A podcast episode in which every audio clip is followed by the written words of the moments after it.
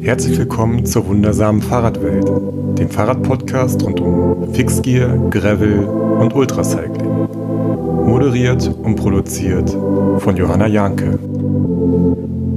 Ich habe immer das Gefühl, ich bin der Hochstapler und irgendwann fällt auf, dass ich eigentlich gar nichts kann, sagt Tanja Erath. Sie hat gerade ihren Vertrag verlängert und fährt 2020 ihre dritte Saison für das Profiteam Canyon Swam Racing. Und zwar sehr erfolgreich. Auf dem Papier sind das zum Beispiel der fünfte GC bei der Bene Ladies Tour und ihr erstes World Tour Top 10 Ergebnis, der sechste Platz in China. Warum also diese Zweifel? In einem sehr persönlichen Interview sprechen wir über ihren sportlichen Werdegang und den Quereinstieg in den Radsport. 2017 gewann Tanja Erath die Swift Academy und sicherte sich so einen Profivertrag bei Canyon Swam Racing. Wie es ihr seither ergangen ist, wie sie trainiert, welche Themen sie beschäftigen und was sie sich für 2020 vorgenommen hat, all das hört ihr in der aktuellen Episode. Ich freue mich wie immer auf euer Feedback. Auch zur letzten Episode gab es wieder reichlich Nachrichten. Ganz viel Positives, vielen Dank dafür. Auf eine Sache wurde ich auch hingewiesen. Ich habe den Begriff Tschechei benutzt und nicht Tschechien. Der Begriff Tschechei besitzt heute jedoch einen negativen Klang wegen der Verwendung im NS-Sprachgebrauch, insbesondere wegen der Bezeichnung Resttschechei. Vor allem die älteren Tschechen verbinden mit dem Begriff daher die NS-Zeit. Das tut mir natürlich leid und ich werde diesen Begriff nicht mehr benutzen. Dachte auch, vielleicht freuen sich hier einige, das zu erfahren. Also Tschechien, nicht Tschechei. Auch diese Episode wird wieder von Rosebikes supported, worüber ich mich riesig freue, da Rosebikes mir ermöglicht, durch Deutschland zu reisen und Menschen zu besuchen, die ich gerne in meinem Podcast habe. Bei Rosebikes gibt es ab Dezember einen neuen Newsletter, den Wow Deals Newsletter. Wenn ihr euch dafür anmeldet, dann bekommt ihr 24 Stunden vor allen anderen die Informationen über exklu exklusive Deals und Neuheiten per E-Mail. Denkt dran, nur kaufen, was ihr wirklich braucht, aber einen Schnapper kann man ja mal mitnehmen. Ja, Tanja, war gar nicht so leicht, mit dir einen Termin zu finden. Ich sitze hier bei äh, Tanja Erath auf dem Sofa. Tanja Erath ist Radprofi bei Canyon SRAM, einem der größten oder dem größten äh, Frauen-Rennradteam in Deutschland auf jeden Fall. Naja, ihr seid ja, ja also international aufgestellt. Team. Genau, wir sind international aufgestellt, aber haben eine deutsche Lizenz, also sind ein deutsches Team. Genau. Tanja und ich kennen uns äh, vom Fixgear-Fahren. Also wir haben uns sogar auf einem, naja, zum ersten Mal begegnet sind wir uns bei einem Rennradrennen, nämlich äh, den Cyclassics. Und ich glaube, das war auch so dein allererster Kontakt zur äh, Szene, äh, mhm. Fixgear-Szene. Wir sind ja quasi hauptsächlich fix gefahren, aber nebenbei so ein bisschen Rennrad, äh, besonders in Hamburg dann genau. eingeladen vom äh, Red Pack damals, warst du dabei. Ich war auch eigentlich, wäre dabei gewesen. Ich war, glaube ich, krank bei dem Rennen, aber ich habe, du bist es dann mitgefahren ja. und ich habe dann die ganzen Geschichten gehört, wie du vorne bei den Männern mitgeballert bist und äh, dich, äh, alle waren sehr begeistert, wie gut du dich im Rennen positioniert hast. Das ist meine erste Erinnerung ja. an dich. Ja, ich, das stimmt. Also das war auf jeden Fall so der Anfang wo ich so wirklich in die Szene reingekommen bin. Ich glaube, mein allererstes Rennen war Koblenz, diese, auch dieses Battle von, vom Red Race. Und daraufhin habe ich dann entschieden, eigentlich alle Rennen zu machen. Und habe dann das, eben das Battle in Hamburg gemacht. Dann, ich weiß gar nicht mehr, wie diese Rundstrecke heißt, bei Hamburg, wo man das Rennen auf, der, auf so einem Motorrad, irgendwas mit G. Das war Wir sind alle traurig, dass es das Rennen nicht mehr gibt. Ja. Wie heißt es noch? Oh Gott, es war so ein schön, das war eine ja, genau. Motorrad-Teststrecke ja. in der Nähe von Geesthacht. Genau. Mir fällt es bestimmt gleich wieder ein. Und es war dann auch ein Last Woman Standing. Und ähm, ja, so ging mein Weg. Oder da habe ich halt so, sag ich mal, Selbstbewusstsein gesammelt. Ähm, und habe auch die Fixed-Pod-Jungs kennengelernt, die mich ja dann später aufs, das erste Mal dann auf ein Fixed-Gear-Bike gesetzt haben weil bis dahin bin ich die Rennen eigentlich im Rennrad gefahren. Es gab ja dann immer den Modus Schalter und Fixed.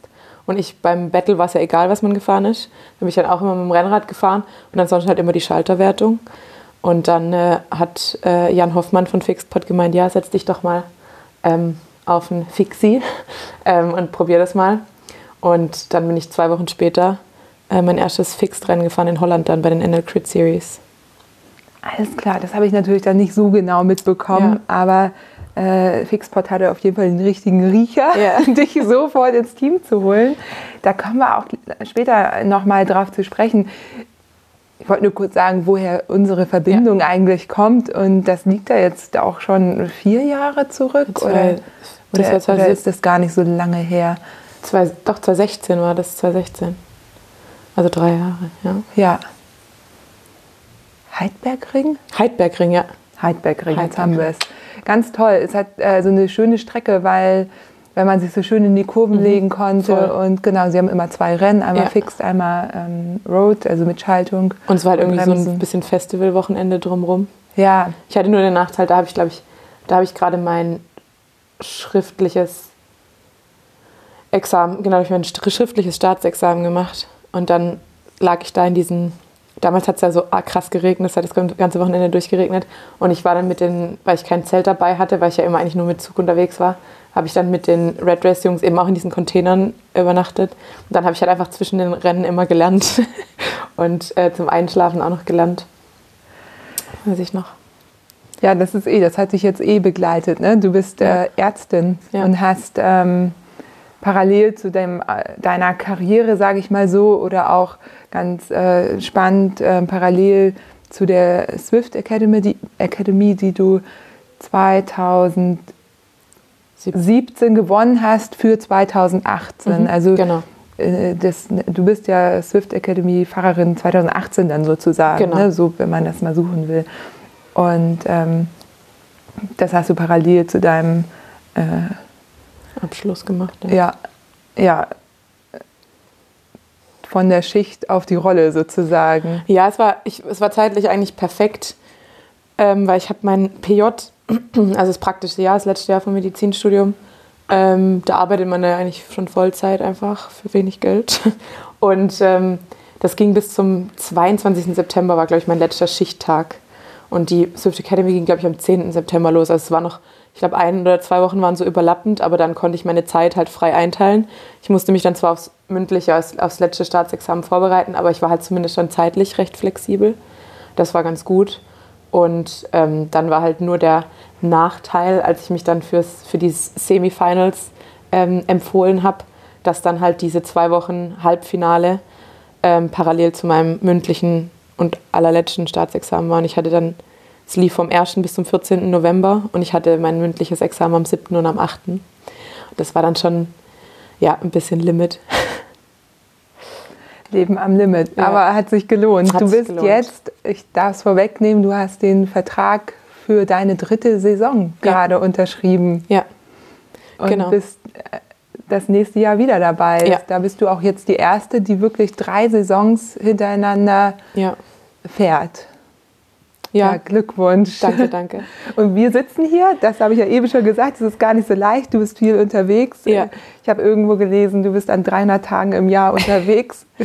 ja, Könnte hinkommen. Hin, ja. Du kannst ja mal erzählen, wie viele Tage du zu Hause warst in diesem Jahr. Definitiv weniger, aber ich bin halt auch noch umgezogen dann dieses Jahr. Ähm, deshalb, als ich ja dann noch am Anfang des Jahres war ich dann die, die ersten paar, zwei Wochen im Januar war ich bei meinen Eltern dann war ich wieder im Trainingslager, dann war ich zwei Wochen in Girona, dann bin ich nach Darmstadt umgezogen. Und dann, bis ich dann wirklich in Darmstadt mal angekommen bin, hat es ewig gedauert, weil ich eigentlich nie dort war. Und jetzt fühlt es sich langsam nach zu Hause an. Warum ausgerechnet Darmstadt? Kommst du aus Darmstadt? Oder nee, ich komme ursprünglich aus Heilbronn. Ah. Aber meine Schwester äh, ist nach Darmstadt gezogen und hat jetzt ein Baby bekommen. Das heißt jetzt, letztes Jahr. Und ich habe halt so gemerkt, er kam dann auf die Welt und dann habe ich ihn das nächste Mal gesehen, da war er schon drei Monate alt, einfach weil ich dann in Spanien war. Und dann dachte ich mir, hm, irgendwie schade, alles zu verpassen. Und im ersten Jahr passiert ja so viel, das muss ich dir ja als Mama nicht sagen. Und ähm, ja, dann habe ich gedacht, irgendwie, Darmstadt ist ja von der Lage her ganz gut durch Frankfurt Nähe Flughafen. Der Airliner fährt dahin super einfach. Und dann habe ich einfach nach einem WG-Zimmer geguckt, ganz in der Nähe vom Airliner. Jetzt brauche ich halt 30 Minuten zum Flughafen. Und vorher mit Girona war es dann trotzdem immer ein bisschen schwierig.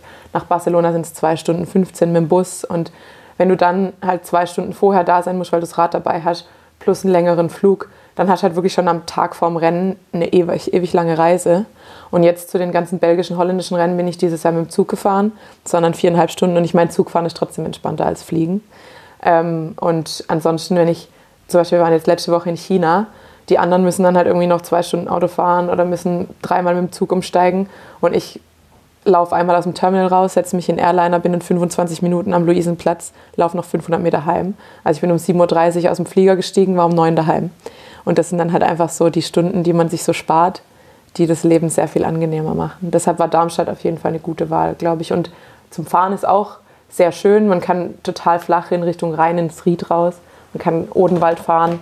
Ähm, es gibt eine Betonbahn in Darmstadt, auf der man halt auch ein bisschen Bahn fahren kann. Die ist eigentlich immer offen. Muss man einen Jahresbeitrag von 15 Euro bezahlen und kann dann da trainieren. Also mega gut. Und deshalb ist Darmstadt eigentlich gar, gar nicht mal so ein schlechter ähm, Standpunkt, auch relativ zentral eigentlich. Sowohl in Süden kommt man schnell als auch in Norden. Deshalb ist es ganz gut. Ja, das war mir gar nicht so klar. Aber natürlich, solche äh, Faktoren spielen ja dann eine Rolle. Ja, ne? ja. ja. Mal gucken, jetzt vielleicht kriegst du bald ganz viele Mitradfahrer. Ja, obwohl ich nächstes Jahr wahrscheinlich ein bisschen nach Köln flüchten werde, zumindest so für die Klassiker-Saison. Also ich habe vor, äh, nach Köln für, für März, April, Mai zumindest, weil man dann einfach so zack zwei Stunden in Belgien ist und ähm, hier gibt es ja auch relativ viele Radfahrer, mit denen man trainieren kann. Deshalb wollte ich eigentlich jetzt so eine Zwischenmiete überbrücken, also falls jemand was weiß. Ja, dann meldet euch. Ja. Ähm, habe äh, schon im letzten Podcast äh, von, von meinen Hörerinnen und Hörern geschwärmt, weil ich bekomme tatsächlich immer ganz gute Tipps. Ja. Auch wenn ich mir mal irgendwas nicht richtig gemerkt hatte oder ja, oder irgendwie, ähm, ich weiß ja auch nicht alles. Also so, und auch sowas irgendwie mal Tipps äh, Ja, geben die ganz gerne. Also entweder direkt an dich oder Ja, an mich. genau. Äh, ich leite das dann weiter. sehr gut. Kannst du dir die Rennen eigentlich selber aussuchen, die du fährst? Ähm, also wir haben, wir haben einen Plan, wir kriegen einen Plan normalerweise im Dezember im Trainingslager, welche Rennen für uns vorgesehen sind. Die ändern sich natürlich immer, dann sind wir da auch Res Reservefahrer. Aber im Großen und Ganzen ist das Team ja daran interessiert, dass wir die Rennen fahren, die uns halt auch vom Fahrertyp her am besten passen. Und dann fahre ich halt dann ab und zu auch mal Rennen, die mir vielleicht vom Fahrertyp her nicht unbedingt passen. Wie jetzt äh, dieses Jahr Bierrad zum Beispiel. Und ähm, das sind dann harte Tage für mich, aber da kann ich dann zum Beispiel sowas wie ein Sprinttrikot mal mitnehmen, weil da gilt es halt für jemanden von meiner Fahrerqualität her schon irgendwie ums Überleben zu kämpfen, wenn, wenn man halt irgendwie drei kategori kategorisierte Anstiege ähm, auf so einer Etappe fährt. Und ähm, ja, dann hat es halt auch ein paar Schmankerl für mich sozusagen.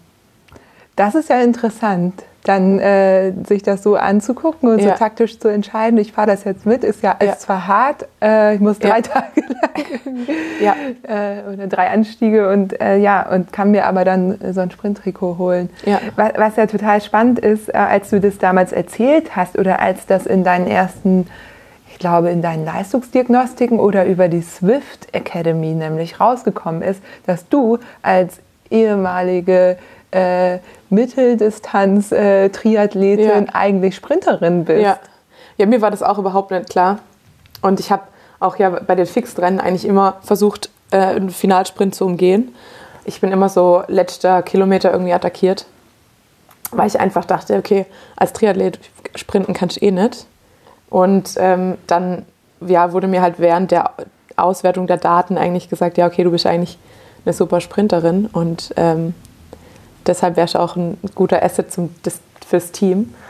Und ja, seitdem äh, feile ich da dran, obwohl man natürlich auch jetzt, ich fahre jetzt andere Distanzen, ähm, die Qualität von den ja, Rennen ist ja auch höher. Das heißt, ich muss ja auch trotzdem an meiner, gleichzeitig an meiner Ausdauer arbeiten, ähm, ohne halt meine Sprintqualität zu verlieren. Das ist ganz interessant und für meinen Trainer so ein bisschen ähm, jonglieren. Bist du noch bei Utz Brenner? Ja, ich arbeite immer noch mit dem Utz zusammen. Es war, also ich hatte am Anfang ein bisschen Sorge, dass mir jetzt ein Trainer zugeteilt wird, weil ich finde gerade so die Trainerathleten ähm, Verbindung ist ja schon einfach viel auf Vertrauen äh, aufgebaut und auch extrem wichtig, dass man da nicht irgendwie jede Einheit, die man macht, in Frage stellt. Und ähm, ja, jetzt, ähm, jetzt, oder ich durfte dann aber immer noch ähm, bei ihm weiter trainieren und bin auch sehr zufrieden, weil ähm, er hat sowohl den Switch vom Triathlon auf das Fixed Gear gut mit mir gemacht und jetzt auch den Switch von Fixed Gear zu äh, World Tour Fahrerin. Und ähm, ja, wir haben halt ein extrem vertrautes Verhältnis und ist halt eher fast freundschaftlich. Und ähm, ja, da fühle ich mich einfach gut aufgehoben und ich glaube, das ist extrem wichtig. Ja, das ist auch so, was mich jetzt interessieren würde, ich bin ja auch äh, in einem relativ großen äh, Fixteam damals gefahren, auch mit Frauen, die eben äh, auch so semi-professionell Rennrad gefahren ja. sind. Und die haben tatsächlich morgens von ihrem Trainer eine SMS bekommen, irgendwie wie es heute geht, ne? Pulsuhr ja. gecheckt und so weiter. Und dann erst für den Tag ähm, ihre Trainingseinheit. Ist es bei dir auch so? Nee, wir haben eigentlich, wir planen schon langfristig das Training eher. Also das heißt langfristig, aber so ein, zwei Wochen vor, im Voraus. Und dann ähm, haben wir Spikey nennt sich das. Da messe ich fünf Minuten meinen Ruhepuls morgens und dann kann man sehen, wie belastet ich bin. Und dann können wir halt da anhand dessen, er kann halt mein Konto einsehen, wo, man, wo das alles hinterlegt ist, kann er halt entscheiden, ob er was reduziert oder ob, er, ob ich mehr machen kann oder ähm, manchmal auch einfach, wie ich mich fühle. Also ich schreibe, er schreibt normalerweise, kriege ich schon morgens immer ein SMS von ihm, wo er dann, und wie geht's unserer Tanja heute? Und ähm, dementsprechend passen wir dann das Training mal an. Ähm, und ich habe natürlich auch immer ein bisschen Mitspracherecht, dass ich dann sage, okay, äh, heute fühle ich mich wirklich nicht gut. Ich glaube nicht, dass ich die V2 Max Intervalle heute hinkriege. Ähm, und dann, ja, ist das halt alles flexibel. Das ist ja auch total wichtig. Ne? Ja. Im Trainingsplan ist äh, natürlich, äh, kommt man da nicht drum herum, ja. aber ähm, den sollte man dann auch anpassen. Ja, und gerade da hilft es halt einfach, dieses vertraute Verhältnis zu haben, weil ich halt immer weiß, ich erreiche ihn immer, ich kann immer kurz anrufen. Und es sind dann halt auch, manchmal sind es auch nur ähm, irgendwie kleine Sachen wie, man kriegt seine Tage, man fühlt sich nicht wohl oder man hat Rückenschmerzen, ähm, wo ich dann einfach sagen kann, ich glaube, heute ist nicht der Tag, wo ich mich richtig, richtig quälen kann. Vielleicht können wir den Tag heute mit dem Tag morgen tauschen und dann kriegen wir ein besseres Komplett-Outcome. Und ähm, da hilft es halt wirklich mit dem Utz einfach so ein gutes Verhältnis zu haben. Da würde ich direkt mal einhaken. Ich habe nämlich gerade ähm, ein Buch gelesen, das habe ich schon länger, aber ich das kam jetzt gerade mal wieder hoch, weil ähm, Dr. Simmons, ich kann das auch gerne verlinken, äh, als Doktorperiode sozusagen ja. bezeichnet, ähm, weil die ganz viel äh, in Richtung Zyklus geforscht hat. Ist dein Trainingsplan darauf irgendwie abgestimmt? Also außer, dass du sagst, heute vielleicht ein bisschen weniger. Mhm. Ähm, also wir fangen jetzt ab nächstem Jahr damit an. Wir haben es jetzt dieses Jahr eher so ein bisschen stiefkindlich, äh, sage ich mal, äh, behandelt. Und ähm, ich habe es halt immer nur wieder, wieder eingetragen, wenn und wann ich meine Tage hatte. Aber ähm, jetzt wollen wir halt wirklich auch dann das Training darauf abstimmen. Und da bin ich mal, ich kann jetzt auch aus eigener Erfahrung noch gar nicht sagen, inwieweit das einen Unterschied macht, aber ähm, soll es ja. Soll total. Da bin ich super gespannt, was ja. du dann erzählst. Ja. Also da äh, glaube ich, äh, muss ich dann nochmal vorbeikommen, weil du hast ja dann den direkten Unterschied. Und alles, was ich dazu bisher gelesen habe, ist durchweg positiv. Ja. Es ist nicht so, es ist, dass alle Frauen gleich viele Probleme haben, aber bei einigen macht das wohl einen Unterschied wie Tag und Nacht. Ja, so. ah, ja super spannend.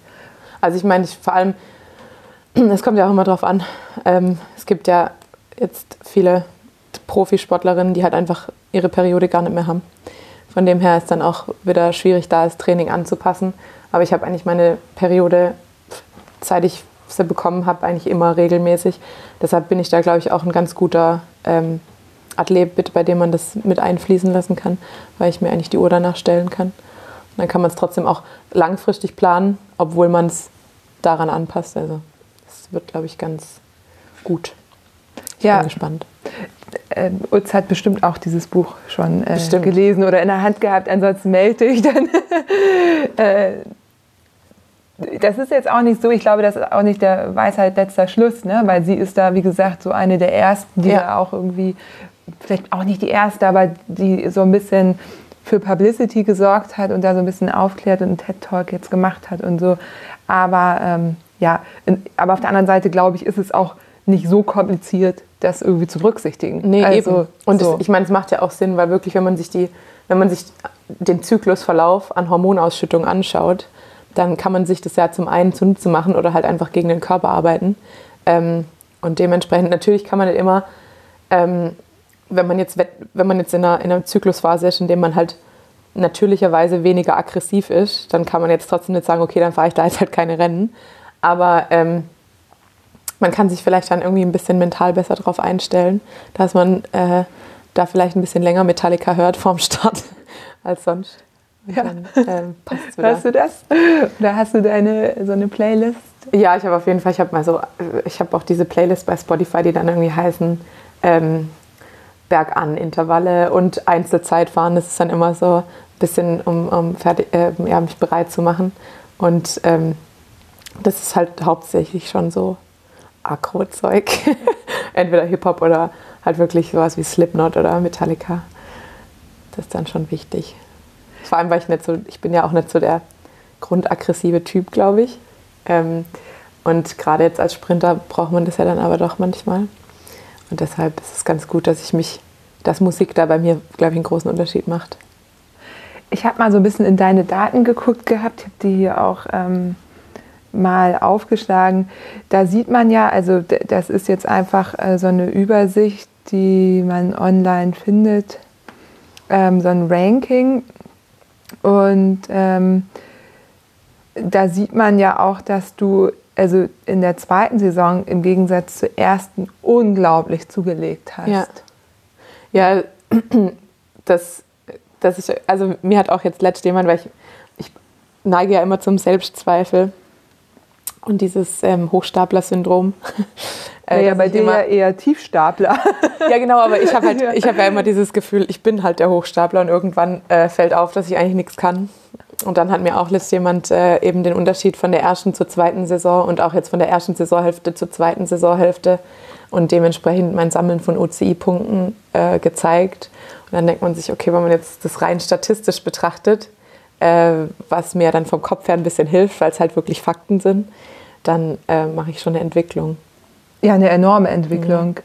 Also ähm, ich habe jetzt hier auch gerade nur die Daten stehen, aber ähm, da gab es auch so einen Graph und da war einfach so, so ja. Ja. Punkte ohne Ende geholt ähm, für dein Team. Gibt es auch eine Teamwertung eigentlich am Ende? Ja, ja ne? genau. genau das, ja. ja, aber auch du selber. Ähm, Machst du mit deinem Trainer auch, also hast du es mit deinem Trainer oder sportlichen Leiter oder mit wem machst du so eine Auswertung dann für dich? Ähm, also das war jetzt, hat mir einfach jemand privat geschickt, weil ich okay. mich halt immer wieder beschwert habe, dass ich nichts kann. ähm, aber klar, also Utz, Utz ist auch einfach jemand, der mir immer da gut zuredet. Ähm, und ansonsten hat man auch so Zwischengespräche ja, mit den sportlichen Leitern, mit unserem Performance Manager. Und ähm, das hilft dann manchmal, gerade wenn man ja, wie gesagt, eben nicht super selbstbewusst ist und ähm, gerade dadurch, dass ich hier einfach einen anderen Weg in den Sport genommen habe, ähm, bin ich ja auch nicht, ja, habe ich auch nicht diese Jahre, wo ich darauf zurückblicken kann, dass ich die und die Leistung gebracht habe, dass ich das und das gemacht habe und erreicht habe, ähm, sondern ja, ja, manche zweifeln ja eh diese Swift Academy an und dann fängt man halt auch an, den Leuten zu glauben und dann ja, ist halt so ein bisschen so ein Teufelskreis. Ja, das ist so ein bisschen die Krux an der ganzen Geschichte. Ne? Also ich habe mich äh, ja auch ein bisschen informiert und ich verfolge deinen Werdegang ja auch schon länger und gerade am Anfang, ähm, als du da ins Team gekommen bist, gab es unheimlich viele Interviews und irgendwie auch einen Podcast und du warst ja auch schon in anderen Podcasts zu Gast.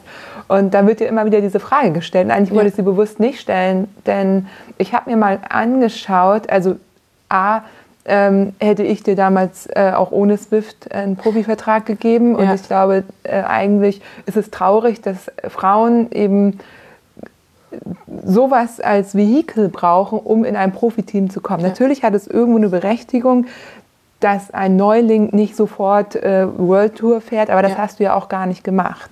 Ähm, das ist ja schon dann auch, die bauen dich ja langsam auf. Du hast nur einfach dieses weil es sich einfach äh, gut verkauft und weil es ja auch schön ist, der Gedanke aus dem Wohnzimmer, bei dir war es das Schlafzimmer, ja. das WG-Zimmer raus na, und Profi werden. Das ja. ist einfach eine Geschichte und damit kann man Geld verdienen und das ist ja auch okay. Ja. Das ist ein Business alles.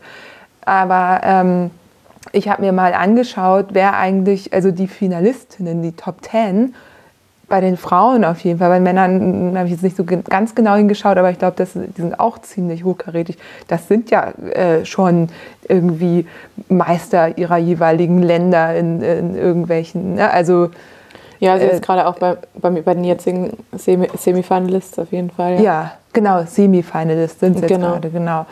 Weil ähm, jetzt, wo wir sprechen, wenn der rauskommt, äh, könnte es sein, dass die Gewinner schon announced worden sind. Ja. Wahrscheinlich, das äh, reichen wir dann noch nach. Aber, oder ich schreibe es in die Show Notes. Ja. Ähm, aber das ist ja, die könnten sich auch ganz auf einem ganz normalen Wege für ein äh, World Tour Team bewerben. Genau, würde ich, ich glaub, jetzt mal sagen. Ne? Also ich denke mal, die so. Swift Academy hat sich halt jetzt auch über die Jahre verändert. Ich glaube, im ersten Jahr waren es ja, glaube ich, ungefähr 1500 Frauen, die es mitgemacht haben und weniger, die dann auch die Swift Academy abgeschlossen haben.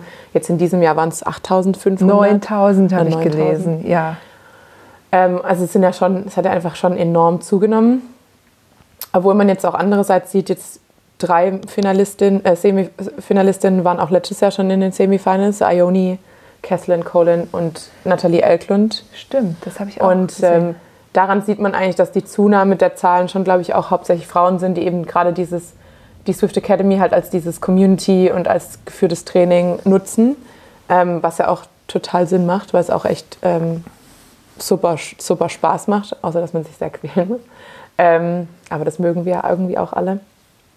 Ähm, aber ja, grundsätzlich ist richtig, ist halt schwierig, glaube ich, Fuß zu fassen in dieser Radfahrwelt, vor allem wenn man jetzt ähm, eben nicht die, im Radsport aufgewachsen ist und einem einfach diese Connections fehlen. Also ich habe auch, ich habe dann auch Bewerbungen geschrieben an Teams, egal ob jetzt Bundesliga ähm, oder auch größere Teams dann, wo halt einfach alle gesagt haben, nö, wir brauchen niemand. Wo ich jetzt dann aber im Nachhinein höre, irgendwie sucht jeder Fahrerin und ich denke mir so, ja, da hat sich halt jeder gedacht, okay, eine, eine Triathletin pff, und jetzt dann noch fix rennen, was soll man mit so einer anfangen? Und ich habe da halt nicht mal ein Bundesliga-Team gefunden, bei dem ich fahren konnte. Ähm, und bin dann halt einfach meine German Cycling Cup Rennen gefahren und meine Fixgerennen und habe dadurch halt meine, meine Rennen abgedeckt. Aber das zeigt ja irgendwie schon, ich war damals irgendwie leistungsfähig, gerade durch meine lange Triathlon-Vergangenheit. Aber das irgendwie zu zeigen in einem Rennen, da hat einfach dann die Infrastruktur gefehlt und ich bin einfach nicht reingekommen. Und deshalb war die Swift Academy für mich so ein Sprungbrett, wo ich gesagt habe, okay, da kann ich zeigen, was ich kann und unabhängig von, wie sehe ich aus, äh, sondern einfach nur mit meinen Leistungsdaten. Ähm, und ja, dann hat es ja auch zum Glück geklappt.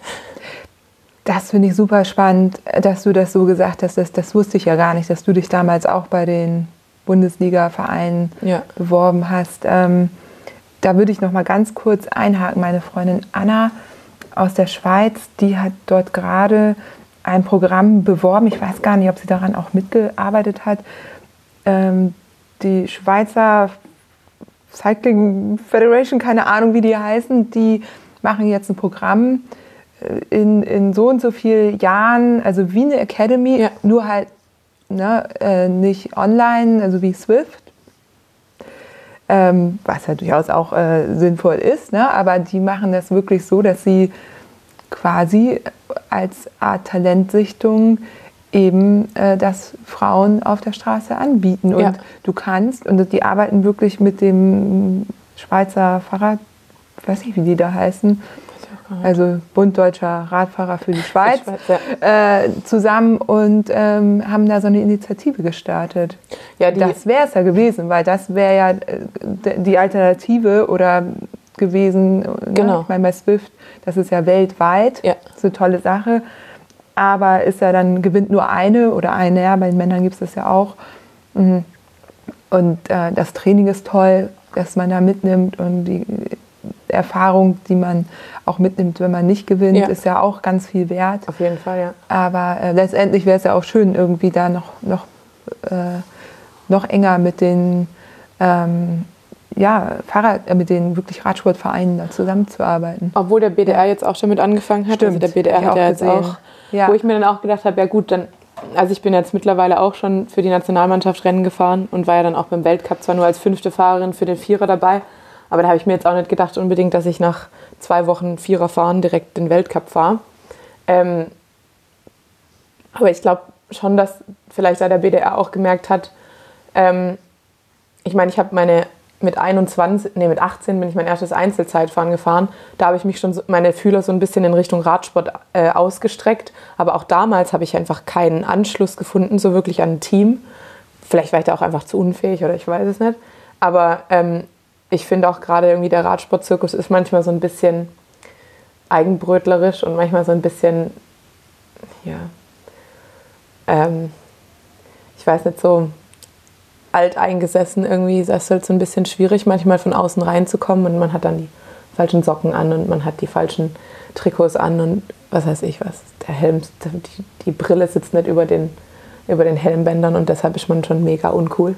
Ähm, und ich habe mir auch dann gedacht, als ich dann mein erstes Radrennen wirklich gefahren bin, äh, das waren die NRW-Meisterschaften, also halt nicht jetzt irgendwie German Cycling Cup, ähm, da hat keiner mit mir gesprochen und ich glaube, wenn ich dann am Ende nicht auf dem Podium gestanden wäre und die gesagt gemerkt hätten, okay, die kann ja was und die Leute angefangen hätten mit mir zu reden, ich wäre einfach nie mehr zu so einem Rennen gegangen, weil einfach die Atmosphäre so unterkühlt war irgendwie.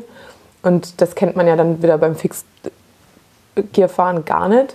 Da wird eigentlich irgendwie jeder mit offenen Armen empfangen und so ging es mir im Triathlon halt auch jahrelang. Es ist halt in der, im Wettkampf ist Wettkampf, aber in der Wechselzone dann leiht man sich gegenseitig die Pumpe und da, man gibt Tipps. Und wenn der eine keine Gummis dabei hat, um seine Schuhe festzumachen, dann gibt man seine Gummis ab. Und einfach so ein sehr angenehmes Umfeld.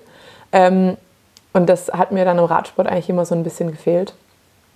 Und ja, ich habe halt einfach den Zugang nie richtig gefunden. Und vielleicht, ich weiß jetzt nicht, ob es an mir lag, aber ich meine, ich war jetzt halt einfach eine deutsche Swift Academy Siegerin. Vielleicht haben die einfach da gemerkt, okay, vielleicht hätten sie mich, wenn sie mich mit 18 oder 19 äh, gemerkt hätten, oh, die hat ja Druck, ähm, dann hätte man mehr mit mir machen können als jetzt mit 29. So. Und ähm, finde ich ja gut, dass, dass sie da jetzt offen sind und dass sie das jetzt machen. Und ich denke mir, man wird auf jeden Fall so ähm, Talent entdecken können. Ähm, und was dann da drauf wird, da gehört ja dann wieder mehr dazu als nur die Wattwerte. Auf jeden Fall. Ganz genau. Ich finde das auch also gut. Ne? Ich würde jetzt sozusagen aus äh, Talent-Scout-Sicht sagen, ähm, beides ergänzt sich ganz gut, aber über Swift natürlich, wie kann man leichter sehen, äh, wie Ja. viel Druck äh, da auf den Beinen ist, als, als darüber. Ne? Ganz klar, also gebe ich dir komplett recht. Ich habe übrigens ähnliche Erfahrungen gemacht und bin ja dann auch, ich war ja nun noch ein bisschen älter als du damals. Ich war, als ich vom Rugby, Nationalmannschaft und so weiter ins, in Radsport gekommen bin, war ich ja schon 30. Ja. Ne? Und das Interessante ist aber, dass es ganz viele Beispiele von Frauen gibt, die gerade wenn man eine Leistungssportvergangenheit hat, Ja. auch mit 30 noch ganz oben fahren können. Ja. Ne? So, aber ich bin da auch, nee. Also das war, selbst der, der Amateurbereich war irgendwie nicht äh, offen und nicht, äh, Ja. nicht äh, willkommen, sozusagen, welcoming, wollte ich sagen. Und bin dann ja auch beim Fixed-Fahren Ja. gelandet. Also ich habe genau die gleichen Erfahrungen gemacht Ja. wie du. Sehr schade. Ich frage mich, woran das liegt, ob man irgendwo da keine Ahnung, damit die ganze Zeit gut gefahren ist und sich nie darum kümmern musste, dass neue kommen und äh, Aber das, und die Zeiten sind, also die meine, Zeiten wenn man- sind vorbei. Genau. ja, Weil- sind sie definitiv. Das Schöne ist ja auch wieder, wenn man, man sieht ja dann beim, jetzt selbst bei einem German Cycling Cup, das sind dann halt ähm, ein paar Mädels am Start, aber es sind ja trotzdem auch dann für die Größe der Rennen ein paar Mädels. Und dann ist ja auch gerade bei jetzt den Rennen, ist ja auch, also für mich als Studentin war das damals schon teuer, mal für, für ein Rennen irgendwie 80 Euro Startgeld zu bezahlen. Ähm, und das ist ja dann bei, bei Fixed-Rennen dann auch wieder anders, wenn es jetzt nicht unbedingt Red Hooks sind. Aber ähm, selbst die sind günstiger. Und ich meine, im Vergleich zu jetzt einem Triathlon sehr günstig. Aber man sieht ja bei einem Red Hook, da sind dann halt mal 90, 95 Frauen am Start. Und wenn du in Deutschland ein Frauenrennen fährst, dann musst du froh sein, wenn, wenn du ein volles Podium hast. Und ähm, da sieht man ja irgendwie, dass, es, dass das, glaube ich, der Unterschied ist. Ich glaube, gerade Männer sind da eben anders ähm, und sagen halt, oh ja, ich kann was, ich guck mal, wie weit ich damit komme. Aber Frauen brauchen, glaube ich, dieses, ähm, ja, dieses willkommene Gefühl, dass sie halt sagen, okay, ich gehe da hin und wenn ich mich wohlfühle, dann mache ich das vielleicht auch nochmal.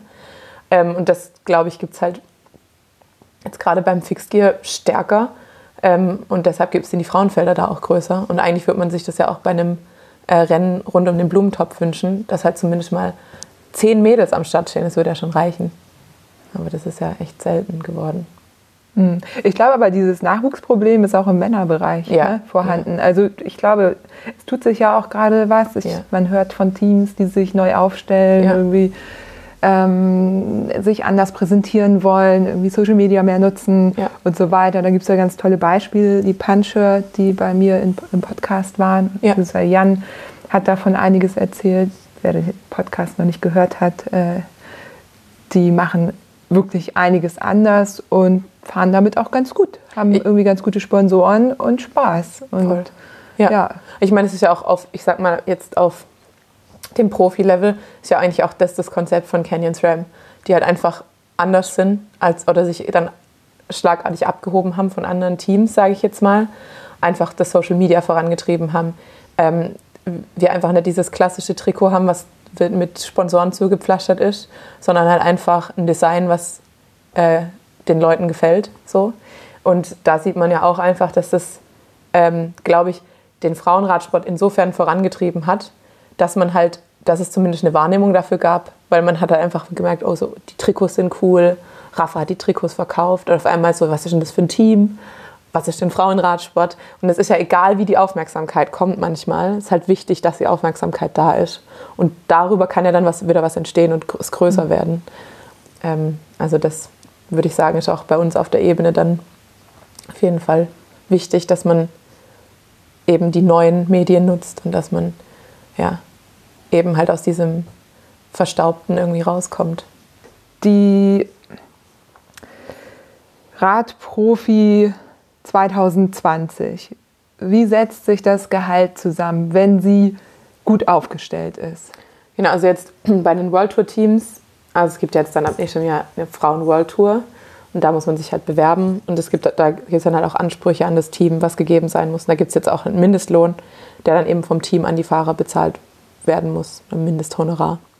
Weil da gab es ja auch vor, von der Cycling Alliance gab es ja auch die, ähm, diese Umfrage, dass irgendwie mehr als 50 Prozent des Frauenpelotons für weniger als 5000 Euro im Jahr fährt.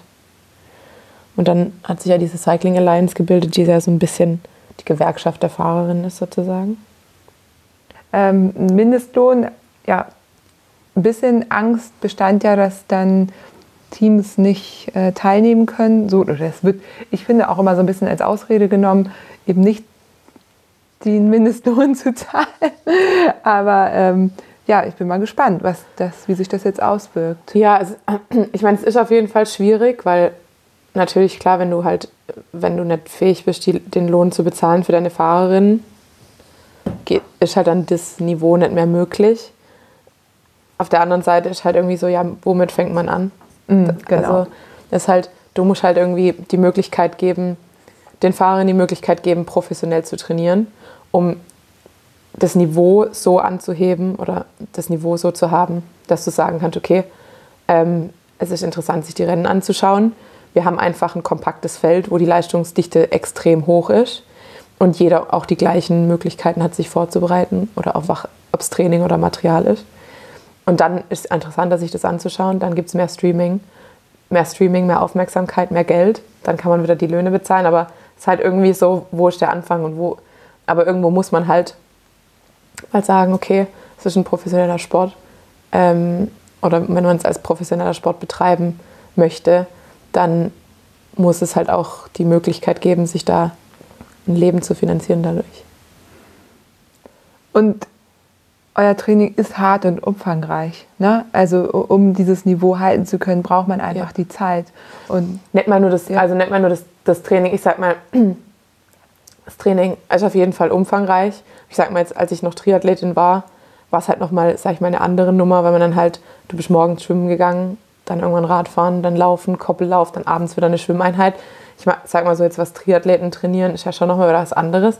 Aber als Radsportler hast du halt dieses, du bist ständig unterwegs, du hast trotzdem viele Renntage. Ich meine, als Triathlet habe ich halt mal zwei, drei, vier ähm, Mitteldistanzen gemacht und dazwischen halt kürzere Triathlons so. Ähm, natürlich ist jetzt auch, hat sich jetzt auch schon wieder viel verändert, dass sie dann einfach mal innerhalb von einem Monat zwei Ironmans machen. Aber ähm, jetzt fährst du halt einfach so ein sechs Tage Etappenrennen, hast einen Tag frei, fährst nochmal ein fünf Tage Etappenrennen. Das ist ja neben einer Festanstellung gar nicht möglich. Selbst mit einer 50% Stelle oder einer 25% Stelle. Und ich könnte jetzt auch, ich könnte ja keinen so flexiblen Arbeitgeber finden, dass ich dann sage, okay, also jetzt die letzten drei Monate bin ich eigentlich gar nicht da. Ähm, jetzt habe ich Off-Season, jetzt könnte ich mal zwei Wochen am Stück arbeiten. Und dann bin ich wieder gar nicht da, weil dann bin ich im Trainingslager. Also geht ja, geht ja nicht mit so viel Abwesenheitszeit einfach. Alles klar, genug äh, zu, zu Geld. Ein wichtiges Thema, aber ähm, eben letztendlich für die meisten, die im Profibereich gelandet sind, eigentlich nicht das Hauptthema. Leider ist es immer wieder Thema, weil eben eine Finanzierung stehen muss, um den Sport durchführen zu können. Ja. Aber ich glaube, die wenigsten von euch äh, fahren des Geldes wegen äh, Fahrrad. Nee. Also da würde ich was falsch machen, weil ich glaube, ich würde jetzt, wenn ich als Ärztin arbeiten würde, würde ich doch ein bisschen mehr verdienen. Mhm. Aber ich mache es jetzt, weil ich äh, mir gerade nichts Besseres vorstellen kann ungefähr. Ja. Ja. Wie ist das eigentlich, wenn du jetzt äh, zurück äh, ins Krankenhaus oder wo auch immer hingehst als Ärztin? Ist das irgendwie blöd, dass du dann drei Jahre weg warst oder vier? Ich weiß ja nicht, wie lange du noch Profi sein möchtest. Also grundsätzlich, klar, merke ich jetzt, dass ich nicht mehr so nah an der Medizin bin, wie ich jetzt nach dem PJ war. Ähm, aber ich glaube halt grundsätzlich, der Einstieg ist immer schwer gerade das Studium ist ja doch sehr theorielastig und äh, ich habe den Vorteil, dass ich vorher die Krankenpflegeausbildung gemacht habe und deshalb eh ein bisschen mehr Praxisbezug habe als die meisten Medizinstudenten am Ende des Studiums. Aber klar ist, ähm, wenn man drei Jahre oder vier Jahre oder ich weiß jetzt nicht, wie lange ich äh, fahre, ähm, raus ist, dann wird es schwer wieder einzusteigen, auch einfach nur wieder Vollzeit zu arbeiten, zu schichten und sowas. Aber ähm, das Gute das Schlechte für die Medizin, aber das Gute für mich persönlich ist ja, dass es momentan ähm, sehr problematisch ist, ähm, Ärzte zu finden. Und deshalb ähm, sagt man mir, dass es äh, kein Problem sein wird, sobald ich mich mit einer gut formulierten Bewerbung ähm, an einem Krankenhaus bewerbe, dass ich da auch sofort eine Stelle bekomme eigentlich. Und selbst in größeren Häusern und auch in größeren Städten. Ja. Ja, ich denke, das ist auch so es, es, wird wahrscheinlich eher für dich die Umstellung ja. sein. Aber ähm, und halt einfach, also ich meine, ich glaube immer als Arzt anzufangen zu arbeiten, ist immer ähm, erstmal sehr geprägt von Überforderung. ähm, es ja, ist halt irgendwie doch ein Beruf mit sehr viel Verantwortung. Und ähm, ich muss sagen, da bin ich jetzt irgendwie trotzdem auch froh, dass ich den Radsport hatte, weil ähm, ich glaube, ich bin sehr viel entspannter geworden in vielem weil dein Leben auch nicht so planbar ist. Und ähm, ich war sonst immer sehr verkopft und sehr geplant. Und jetzt bin ich halt einfach irgendwie ein bisschen lockerer geworden und ich weiß halt, manches kann ich nicht beeinflussen. Ähm, und ich glaube, es hat mir halt persönlich, haben mir die letzten zwei Jahre sehr viel gebracht in meiner Entwicklung. Obwohl ich schon so alt bin. aber schon so alt? Ja, aber trotzdem hat sich noch mal viel getan. Und ich glaube, das wird mir auch mein, für mein zukünftiges Leben viel bringen. Ja. Natürlich, du nimmst ja unheimlich viel mit ja. davon jetzt. Und ich habe die Welt gesehen. Also ich habe nie, meine Mama macht sich darüber mal lustig. Ich war früher nie so ein Reisetyp, am liebsten immer zu Hause. Urlaub fand ich schrecklich. Ähm, ich glaube, bis ich angefangen habe im Radsport, bin ich dreimal geflogen. Und jetzt hatte ich letztes Jahr, glaube ich, 45 Flüge. Sehr gut für die Umwelt. Aber ähm, unabhängig davon, ich meine, ich war jetzt vor kurzem in China. Im Januar geht es nach Australien. Letztes Jahr war ich in Australien, China, Amerika ich habe halt nie gedacht, dass ich mal einen Langstreckenflug machen würde und auf einmal muss man gucken, dass man äh, seine Strahlenbelastung nicht so hoch zu hoch bekommt durch die ganze Höhenstrahlung. Ja, deshalb sind auch die guten Seiten äh, eben was von der Welt zu sehen. Wie war denn China jetzt? China, China war eigentlich ziemlich cool. Ich hatte ein bisschen Sorge, nachdem es letztes Jahr ähm, sehr anstrengend war, weil wir haben ja dann nur ein Eintagesrennen und ähm, haben dann aber um, um die 30 bis 35 Stunden Anreise für dieses Eintagesrennen und dann die, von der Uhrzeit her, wenn wir um 9 Uhr Ortszeit Start, das ist dann 3 Uhr nachts in Deutschland. Also nach gerade so nach eineinhalb Tagen Anpassung ist das dann schon für den Organismus äh, sehr, eine sehr hohe Belastung. Aber dieser, dieses Jahr war unser Flug sehr viel entspannter. Wir sind direkt von Hongkong nach Guilin geflogen. Deshalb waren es halt keine 30, sondern irgendwie nur 17 Stunden auf dem Hinflug. Ähm, haben uns auch vorher mit Schlafenszeiten schon ähm, eher an die Ortszeit angepasst und geguckt, dass wir da schon fitter sind. Und dann ähm, ja, lief es eigentlich ganz gut. Ich war dann ähm, die unterstützte Sprinterin und bin als Sechste ins Ziel gekommen, was eigentlich so mein bestes World Tour Ergebnis bis dato war. Ähm, ich habe ein bisschen mit mehr geliebäugelt, nachdem ich äh, sehr gut positioniert auf die letzten 350 um die Kurve kam. Aber dann ist ähm, ja, vor mir jemand fast gestürzt. Also Sarah Alenis, der ist Hinterrad weg und die stand quer rüber. Ich bin outside gefahren, sie inside. Dann musste ich halt bremsen, was jetzt bei 350 to go im Sprint nicht unbedingt ideal ist. Aber äh, trotz allem äh, war ich sehr zufrieden, auch wenn ich den Mädels nach der ganzen guten Arbeit, die sie über diese 150 Kilometer gemacht haben, gerne ein Podium zurückgegeben hätte. Aber ja, ich glaube grundsätzlich von der Entwicklung her, China letztes Jahr bin ich irgendwie am Berg abgefallen und dann äh, im strömenden Regen im Gruppetto ins Ziel gefahren und auf einmal fährt man ähm, in der Top 10. Also ja, genial. Ja. Aber es doch, hast du alles rausgeholt. Ja, auf jeden Fall. Aber es ist halt, ich, ich merke halt auch trotzdem, dass das kann gut oder das kann schlecht sein. Also wahrscheinlich ist es wichtig für meine Entwicklung als Sportler, aber dass sich mein Anspruch halt auch verändert hat. Letztes Jahr hätte ich halt gesagt, wenn mir jemand gesagt hätte, okay, Sechste bei einem World Tour Rennen, hätte ich unterschrieben und gesagt, ja, meinetwegen, dann höre ich danach auf, perfekt, mache ich.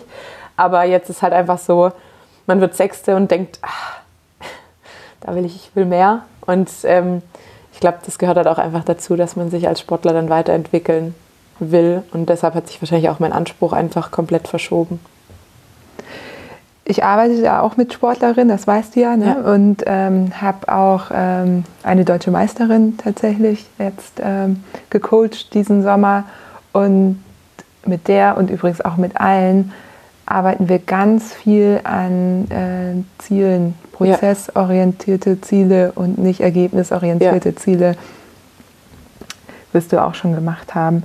Und das ist ganz schwer im Radsport von, von diesen Positionierungen wegzukommen, ja. weil im Grunde ist das das Erste, wonach gefragt wird, das Erste, was man erzählt und natürlich sagt das auch was aus. Ja. In deinem Fall, das ist ja ein Bilderbuchbeispiel dafür, dass du alles richtig gemacht hast, quasi 100 Prozent deines, wenn es ein prozessorientiertes Ziel gewesen wäre, äh, im, im, Rennen rauszuholen, da hättest du sowas wie, ich fahre den Leadout, ich mache den Final Sprint, ich bin bei so und so viel Prozent meiner Leistung und so weiter. Das sind alles prozessorientierte Ziele. Ähm, und wenn du es schaffen würdest, dich an denen zu messen, dann könntest du quasi wirklich überprüfen danach und sagen, habe ich 100% geschafft, zufrieden. Ja. Na, wenn du natürlich sagst Podium und dann kommt ein sechster Platz, ja. ja auch immer noch großartig ist, ja. das wissen wir ja beide, dann ist das schwierig, weil, ja. weil du hast es nicht geschafft. Und ja. du weißt aber in dem Moment nicht, nee, was hätte ich anders machen können. Und letztendlich, ganz wichtig bei Zielen, die musst du komplett äh, ohne andere erreichen können. Also ein Teamziel, natürlich brauchst du jemanden, der es anfährt, aber kann ja theoretisch auch passieren, dass eine Teamkollegin irgendwas hat, dich nicht äh, nach vorne bringt oder so und ähm, das deswegen nicht klappt. Ja. So, und das sind so Ziele, die man dann setzt. Ja. Die sind dann, ja, es ist äh, noch äh, ein Thema für sich, ist auch ein bisschen komplexer noch, als ja. ich das hier darstelle, aber äh, ganz spannend. Ja, so. klar, also ich merke auch, dass ich trotzdem noch sehr viel daran arbeiten muss, ähm, wie ich vom, vom Kopf her Rennen angehe, aber halt auch Rennen im Nachhinein beurteile, glaube ich. Ähm, und ähm, ja, ich glaube, das wird, da ist noch der größte ähm, Puffer an Entwicklung eigentlich. Das ist enorm, was man da noch rausholen Ja. kann für Ja. sich. Also ich- meine, wir Coaches, wir arbeiten ja A an der absoluten Spitze, wo es darum geht, einfach nicht mehr nur Top Ten, sondern einfach Rennen zu gewinnen. Ja. Das hat meine Fahrerin jetzt gemacht. Ne? Die dachte, sie ist keine Sprinterin, auf einmal gewinnt sie Rennen im Sprint. Also Ja. ganz ähnlich, musste sehr an dich denken. Ja. Da haben wir äh, bestimmte Sachen wie äh, ganz äh, banal, banal. Es ist also ein Erfolgstagebuch haben wir da gemacht. Das ist so eine Möglichkeit. Und aber auch eben uns die Ziele ganz genau angeguckt für die jeweiligen Rennen. Ja. Und ob dann am Ende ein erster Platz oder ein fünfter rauskommt, ist egal, Ja. solange du dein Ziel erreicht hast. Und darauf kannst du dann, dann veränderst du es fürs nächste Rennen wieder. Du hast Saisonziele, du hast vielleicht einen Dreijahresplan und so weiter. Auch den kannst du immer wieder verändern. Also es ist echt irre. Ja. So. Das andere Ende ist da, wo Sportlerinnen merken, dass sie Probleme haben, äh, Lampenfieber oder so. Da kannst du natürlich auch äh, äh, ganz viel machen, ja. Ja. So, aber eben auch in der absoluten Spitze. Also ja, wie ein zusätzliches Training Ja. ist das. Jetzt bist du ja in der Off-Season. Ja.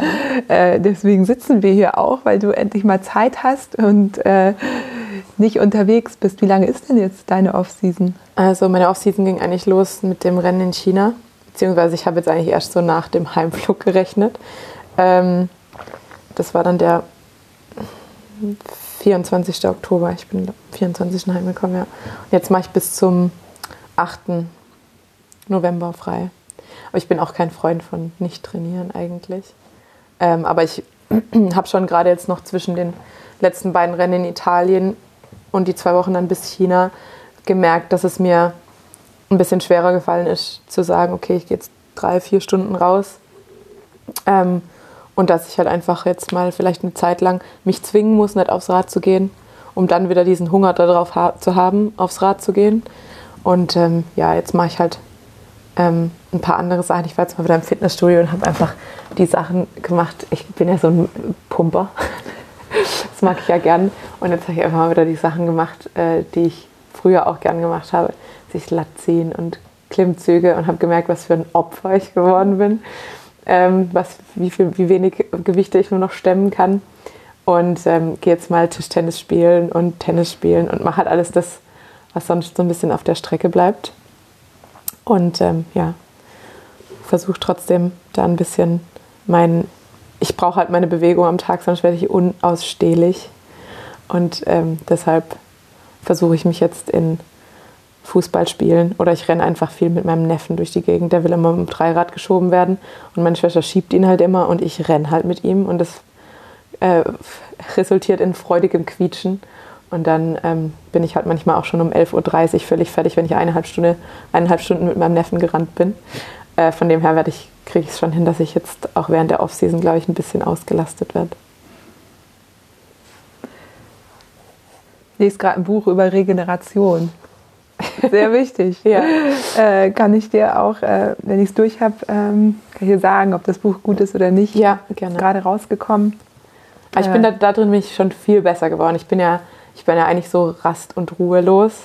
Ähm, und ich kann jetzt aber mittlerweile auch einfach mir meine Pausen.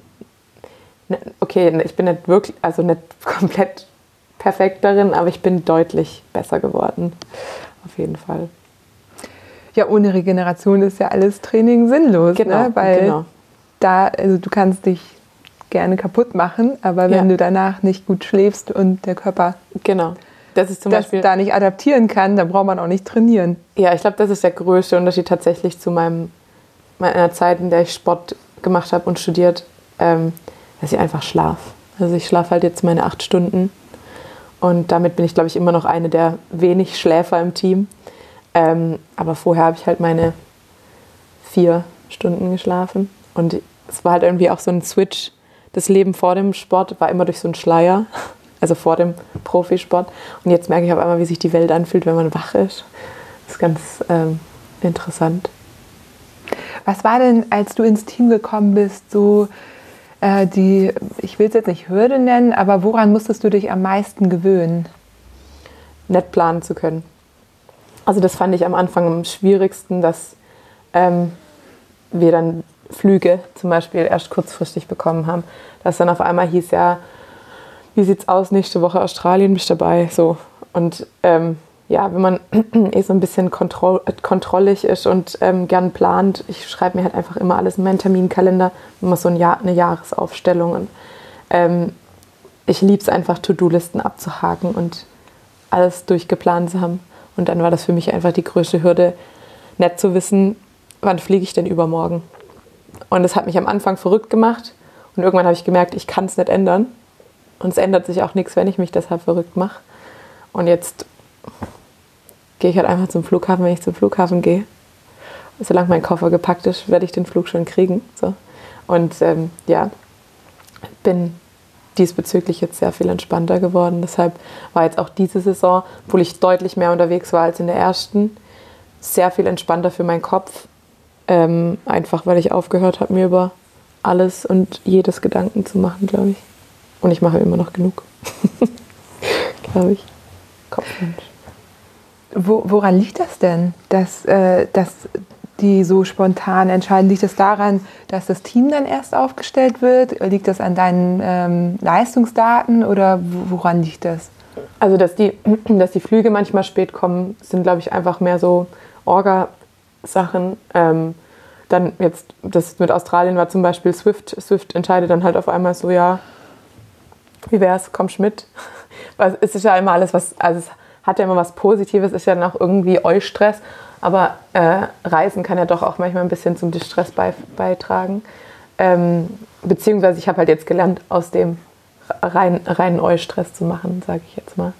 Und ähm, ja, das sind halt, glaube ich, allgemein manchmal nur, das ist nur manchmal Orga-Kram. Also ich glaube, gerade die Sportbranche ist manchmal sehr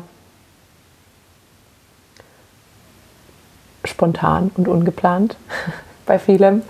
Und ähm, ja, dementsprechend gestaltet sich dann oft die Terminplanung.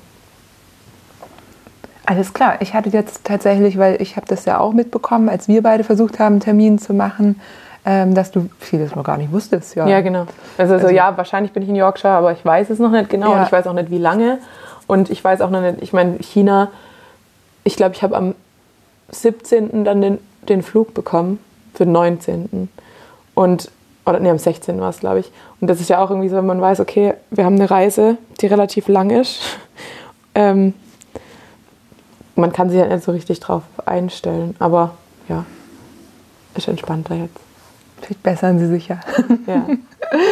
Also, ja, wie gesagt, meine plausible Erklärung für das Ganze wäre gewesen, das Team wird erst kurz vorher bekannt gegeben oder. Mhm, das ist eigentlich schon immer. Wir mussten jetzt auch gerade für China ein Visum beantragen äh, von ich glaube Anfang, Anfang Sept September habe ich das Visum beantragt. Also es war schon klar, dass wir, dass wir fliegen in der Konstellation. Jetzt wissen wir ja, dass dein Weg ein bisschen anders war als der klassische Weg zum Radprofi über Vereine, dann fährt man irgendwann Bundesliga und zeigt sich als ja. Fahrerin und wird dann vielleicht von einem großen Team gesehen, wobei wir jetzt auch verstanden haben, dass es irgendwo auch so ein bisschen über Kontakte läuft, ja. selbst auf dem Niveau, denke ich mal, auch noch. Ähm, trotzdem würde ich dich gerne fragen, was du jungen Radsportlerinnen mitgeben würdest, wenn sie davon träumen. Also, ich würde sagen, dass man grundsätzlich erstmal den Spaß am Sport hat, anstatt den Spaß am Erfolg oder an Spaß an Ergebnissen weil grundsätzlich auch, wenn man jetzt in ein größeres Team kommt oder irgendwann World Tour fährt, kann es halt auch sein, dass man aus der Helferrolle nie rauskommt. Und wenn man seine Motivation dann rein aus Erfolg, aus, aus man hat ja auch Erfolg mit dem Team, aber wenn man es jetzt halt aus dem Erfolg der eigenen Person schöpft, dann kann es manchmal sehr schwer werden und zäh werden. Deshalb finde ich, muss man erstmal für sich selber sehen, warum mache ich den Sport? Und mache ich den Sport, weil ich das genieße, auf mein Rad zu gehen. Und ich habe halt auch das jetzt, das Gefühl, unabhängig jetzt ob Frauen- oder Männerradsport, dass ich mit vielen gequatscht habe, die halt den Sport machen, weil sie da drin Erfolg hatten. Und dann sind sie halt in diese Maschinerie reingekommen, sozusagen. Aber die sehen es halt wirklich als Job. Ähm, was manchmal gut sein kann, was mir vielleicht auch manchmal ein bisschen fehlt, dass ich es mehr als, mehr als Job sehe. Aber grundsätzlich freue ich mich halt jeden Tag, dass ich aufs Rad kann und dass ich halt ähm, so lang und so weit und zu der Zeit, die ich mir auswähle, Radfahren gehen kann. Weil ich halt einfach weiß, dass ich manchmal im OP stand und auf die Uhr geguckt habe und gehofft habe, dass ich es heute noch aufs Rad schaffe. Und ich glaube, das ist dann manchmal der Vorteil, was, was heißt Vorteil, aber weshalb ich vielleicht auch das Gefühl habe, dass ich gar nicht unbedingt eine Offseason brauche. Weil ich habe letztens so einen schönen Spruch gelesen. Working hard for something we don't care about is called stress. Working hard for something we love is called passion. Und ich denke mir, Training kann einen stressen, wenn man es irgendwann nur noch macht, weil es halt der Job ist. Aber Training, wenn es halt einfach deine Leidenschaft ist, wird, dich nie, wird nie zum Stress werden. Und natürlich ähm, habe ich auch manchmal nicht Lust, ein bestimmtes Intervall zu machen, dass ich zum vor China musste ich halt die Bergintervalle machen und habe diese Einheit in zwei Wochen viermal gemacht. Und die ist halt super anstrengend und danach tun mir meistens die Knie weh, weil es Low Cadence ist und hin und her. Und natürlich gehe ich dann nicht aufs Rad und denke und schreie Wuhu. Ähm, aber grundsätzlich komme ich dann trotzdem heim und habe wieder dieses Gefühl, das mir Training halt gibt. Und das habe ich unabhängig davon, ähm, ob mir die Einheit Spaß gemacht hat oder nicht. Und ich glaube, deshalb ähm, ja, habe ich nie das Gefühl, dass ich irgendwie den Radsport loswerden muss für ein paar Wochen oder dass ich nicht trainieren will für ein paar Wochen, sondern muss mich dann eher zwingen, vom Rad wegzubleiben. Und das Einzige, was ich dann halt wirklich genießen kann, ist dann einfach mal in eine Stadt zu fahren, ohne drüber nachzudenken. Ich muss mein Rad mitnehmen, ich muss Radklamotten mitnehmen. Kann ich da Rad fahren? Mit wem kann ich Rad fahren? Wo kann ich Rad fahren? Wie kann ich Rad fahren? Ähm, das ist eigentlich der einzige Vorteil, den ich dann mal sehe, das für zwei Wochen nicht zu haben. Aber grundsätzlich nicht Rad zu fahren, finde ich schlimm. Und ich glaube, wenn man den Approach an den Sport hat oder an seinen eigenen Sport, dann wird sich das später als Beruf zu machen auch anders anfühlen, als wenn man es macht, weil es am Anfang die Eltern sagen und weil es dann der Trainer sagt und weil es dann der Bundestrainer sagt und weil es dann der sportliche Leiter sagt und weil es dann der Performance Coach sagt und der Trainer. Und äh, das ist halt so, wenn es eine intrinsische Motivation ist, ist glaube ich ganz anders, als wenn einem immer nur von außen irgendjemand sagt, mach das. Und das ist, glaube ich, in diesen Kaderstrukturen manchmal schwierig, dass die, wenn du jung da reinkommst, du eigentlich nie an den Punkt kommst, wo du den Sport für dich machst, sondern du machst immer, weil es dir irgendjemand sagt. Und am Ende bist du 22, 23, wohnst alleine und du weißt gar nicht mehr, warum, warum mache ich das hier eigentlich. Und dann fallen, glaube ich, viele in so ein Loch. Und ähm, ja, entweder kommst du dann da raus oder du hörst halt auf. Und das ist eigentlich schade, wenn man wenn es eigentlich mal gut gemacht hat und gern gemacht hat vielleicht, aber nur vergisst, warum man es macht. Deshalb Spaß dran haben ähm, und wenn es irgendwann keinen Spaß macht, ich habe auch eine Zeit lang mal nicht mehr wirklich viel Spaß am Triathlon gehabt. Dann habe ich Fußball gespielt, dann habe ich einfach mal eineinhalb Jahre Fußball gespielt, habe gemerkt, es macht mir noch weniger Spaß und ich bin noch schlecht drin. Ähm, und dann habe ich wieder mit Triathlon weitergemacht und hatte aber auf einmal ganz andere Motivation und ein ganz anderes Gefühl für das Training, das ich da gemacht habe, ähm, weil ich was ausprobiert habe und gemerkt habe, nö, ich will gar nichts anderes machen. Ich habe dazu auch gerade ein ganz spannendes Buch gelesen. Da geht es um äh, The Generalist, also sozusagen so die Theorie dahinter ist, oder lass es mich anders ausdrücken, es gibt irgendwie Roger Federer, der ähm, mit 16 wirklich erst angefangen hat, Tennis zu spielen, mhm. intensiv. Und ähm, Tiger Woods, der schon mit zwei Golfschläger in der Hand hatte. Und man ist immer davon ausgegangen, dass das der Trick ist, ganz jung anzufangen, ja. ganz früh sich zu spezialisieren und so. Und ähm, im Endeffekt ist das aber eher die Ausnahme. Das sind natürlich dann die Geschichten, die erzählt werden, die, ähm, auch wenn es nur ganz wenige gab, die das wirklich so gemacht haben, wo es funktioniert hat. Aber das wird natürlich dann ja Tiger Woods und so. Ne? Ja. Ähm, und dass es aber viel mehr gibt, die sich erst relativ spät spezialisieren und dann sehr erfolgreich sind. Ja. Und dann eben, so wie du sagst, gar nicht so durch diese, ne, dieses, dieses enge Korsett gar noch gar nicht so früh hatten und ja. dann all ihre Fähigkeiten, die sie über verschiedene Sportarten verteilt gelernt haben, nehmen und dann äh, sich da irgendwie irgendwann dann spezialisieren und dann doch erfolgreich ja. werden. Natürlich beim Fußball musst du irgendwann anfangen, dich technisch Klar. zu spezialisieren. Also es gibt immer Sportarten, da kannst du jetzt nicht erst mit 16 anfangen, ja. aber generell ist das wohl ja. so ganz spannend. Also ich muss auch sagen, ich meine, ich habe zwar ja auch relativ früh mit Triathlon angefangen, mit elf, aber ich habe halt, ich hatte eigentlich immer nur hauptsächlich Spaß am Schwimmen. Radfahren war es irgendwie so, ja, meine Eltern sind halt Rad gefahren, habe ich ab und zu mit denen gefahren oder halt auch nicht. Und das Laufen hat halt irgendwie auch dazugehört, aber ich war halt einfach meine vier, fünf Mal die Woche im Wasser. Das super genossen und ich habe halt immer gerne die Triathlon-Wettkämpfe gemacht. Es war halt eine Gaudi mit den Leuten und ich bin da, ich bin meistens Letzte geworden. Aber es war nie schlimm für mich, weil ich bin halt Letzte geworden, ja gut, aber es hat mir ja Spaß gemacht. Und dann war das Ergebnis egal. Und dann irgendwann hat mir das Training mehr Spaß gemacht, dann bin ich besser geworden. Ähm, dann kam noch Erfolg dazu und dann dachte ich mir, ah, das ist ja cool, man kann am Wochenende zu einem Triathlon fahren und es macht Spaß.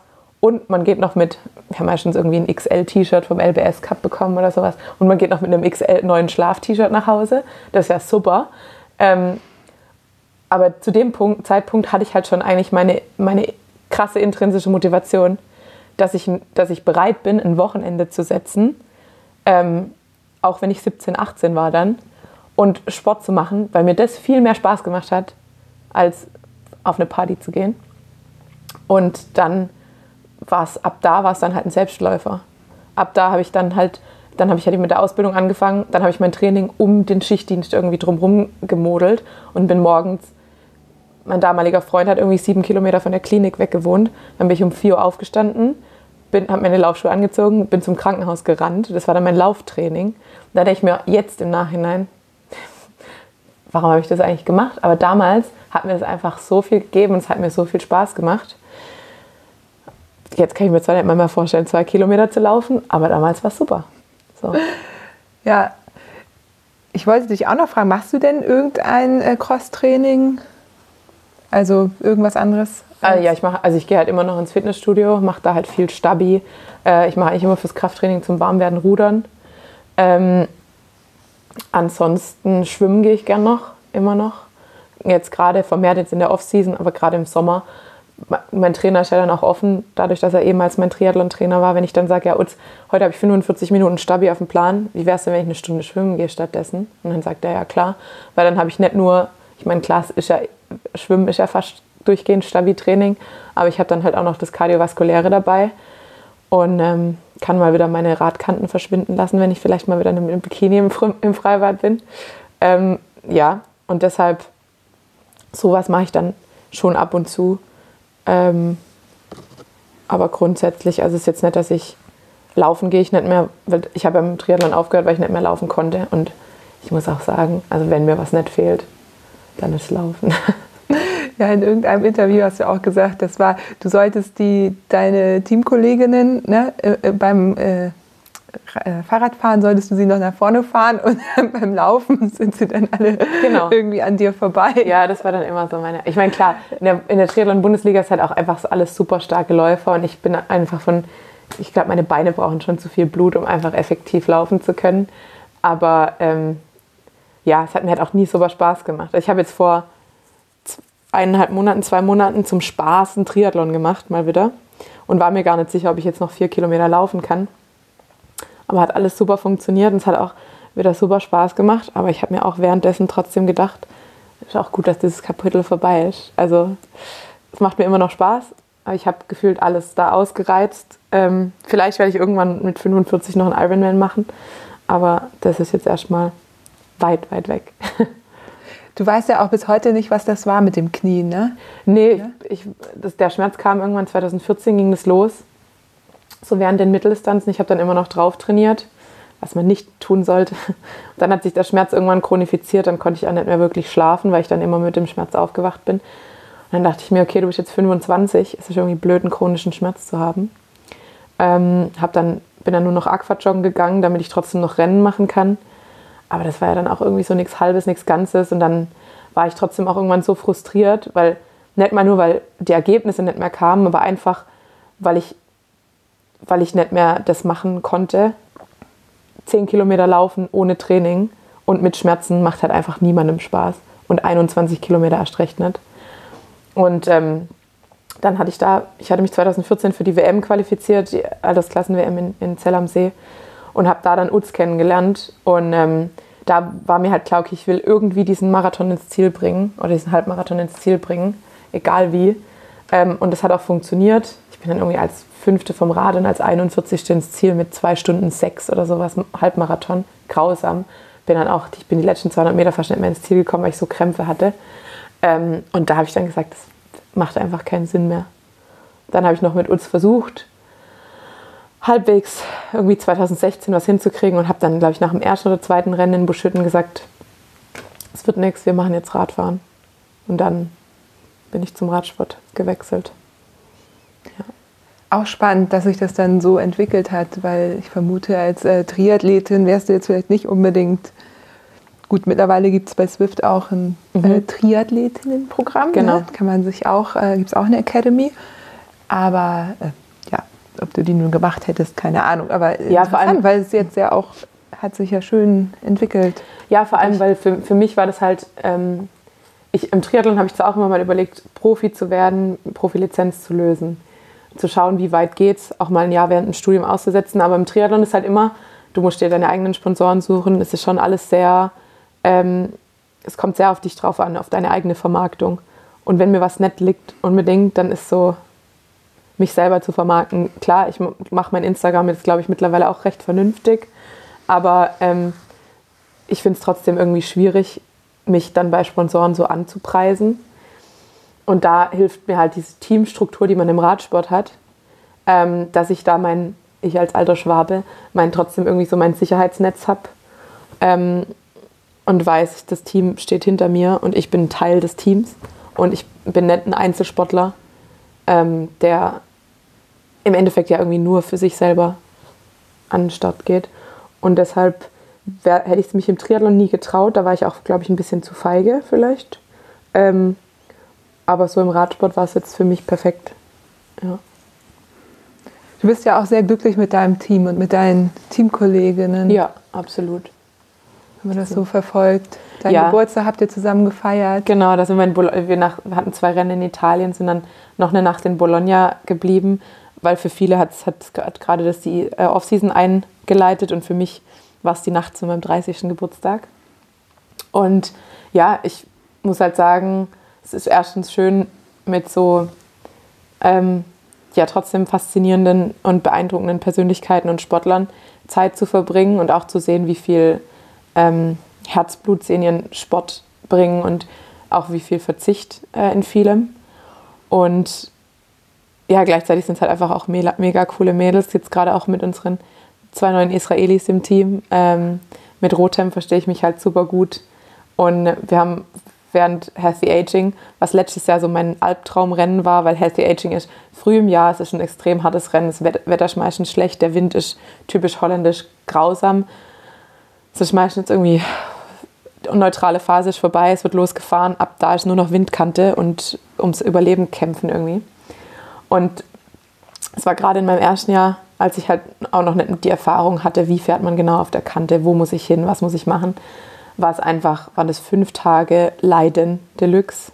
Äh, und davor hatte ich jetzt dieses Jahr auch wieder Angst. Also ich war extrem nervös vor dem Rennen. Dann hatte ich Rotem und man wohnt da in so kleinen, das ist wie so ein bisschen Central Parks, man wohnt da in so kleinen Häusern. Und ich war mit Rotem dann später alleine im Haus, weil Ella und Christa in der ersten Etappe gestürzt sind und wir dann nur noch äh, zu zweit da waren, beziehungsweise Alice und Lisa im anderen Haus. Dann haben wir jeden Abend äh, unsere Tee-Session gemacht und äh, haben uns noch ewig unterhalten über Gott und die Welt. Und ähm, ja, ich habe halt mittlerweile nicht nur Teamkolleginnen, sondern auch wirklich gute Freunde mit den Mädels. Und das macht dann natürlich noch mehr Spaß, wenn man mit denen die Welt erkundet. Obwohl ich dann, ich habe ja dann manchmal auch die Mama-Rolle. Also wenn ich mit meinen, meiner Standardkonstellation Hanna und Christa unterwegs bin. Wir sind irgendwie so dieses drei, deutsche Dreiergestell. Wir sind irgendwie häufiger äh, zusammen bei Rennen. Dann ist Hanna ist jetzt 19, Christa ist 21. Und da bin ich dann schon einfach irgendwie auch so ein bisschen moody. Und ähm, ja, die sind aber auch einfach sehr lieb und äh, ich mag sie sehr, sehr gern. Und vielleicht hält mich das auch jung. Bestimmt. ja. Ja, schön. Das war bei uns damals so ein bisschen anders. Ich war da ja auch älter, aber wir waren alle zwischen, gut, Kira war 1920, aber Liana war zum Beispiel schon 37 oder Ja, so. stimmt. Und das war so äh, ganz angenehm eigentlich. Ne? Ja. Also wir sind ja auch, relativ gut verteilt. wir sind an sich auch so im Team eigentlich ganz gut verteilt. Wir haben ja viele, die so Mitte 20 sind. Dann sind Aliona, Tiffy und ich jetzt schon 30. Ähm, das heißt, an sich ist auch so, so die, die Range so von 19 bis, äh, bis 30 ist so alles irgendwie vertreten. Aber klar, je nachdem, mit wem man dann im Team fährt, ist man dann halt auch manchmal mit neun Jahren Abstand die Älteste. Und ähm, ja, das kann dann interessant sein, wenn einem dann auf einmal Snapchat oder sowas vorgeführt wird, was ja äh, gar nicht mehr so in mein, meinem Alter eigentlich eine Rolle spielt. Ja, pass auf, Tell on Me ist, glaube ich, der heißeste Scheiß gerade. Tell on me. Ja, da hast du irgendwie so eine Art Account Mhm. und dann äh, kann, können Menschen anonym äh, Nachrichten schicken und dir irgendwie ein Kompliment machen. Ich hab's Oder dich auch so ganz verstanden. ja, ja, ja, das ist wohl auch das Problem dabei. Aber Ja. die haben das alle. Ah, Dann cool. kannst du sagen, tell on me und dann, ja, Tanja, du bist toll. Ich, keine Ahnung. Ähm, aber muss mal gucken bei auf die Instagram-Accounts von einigen. Das ist eh verrückt. Ich, mein, ich weiß noch, bei uns ging das dann irgendwann mal so in der 9. Klasse los, dass man dann am Valentinstag jemanden anonym eine Rose schicken konnte. Und das war dann, glaube ich, so das erste Mal, dass man halt so kleine Nachrichten oder sowas an jemanden weitergeben konnte. Und ich mir jetzt überlege, so, hat ja eigentlich die kompletten sozialen Konstellationen verändert, weil du ja Leute bei Facebook anschreiben kannst, bei Instagram anschreiben kannst, bei Snapchat ansnappen kannst. Also verrückt. Ja, ich habe auch lange nicht verstanden, dass Instagram auch so eine Art Kontaktbörse ist. Ja. Und habe dann immer nett geantwortet. Tinder 2.0. So. Ja. Das habe ich überhaupt nicht geschnallt. Aber äh, da hat mich dann mein Freund dann irgendwann mal darauf hingewiesen. Ja. Warum antwortest du denn da schon wieder?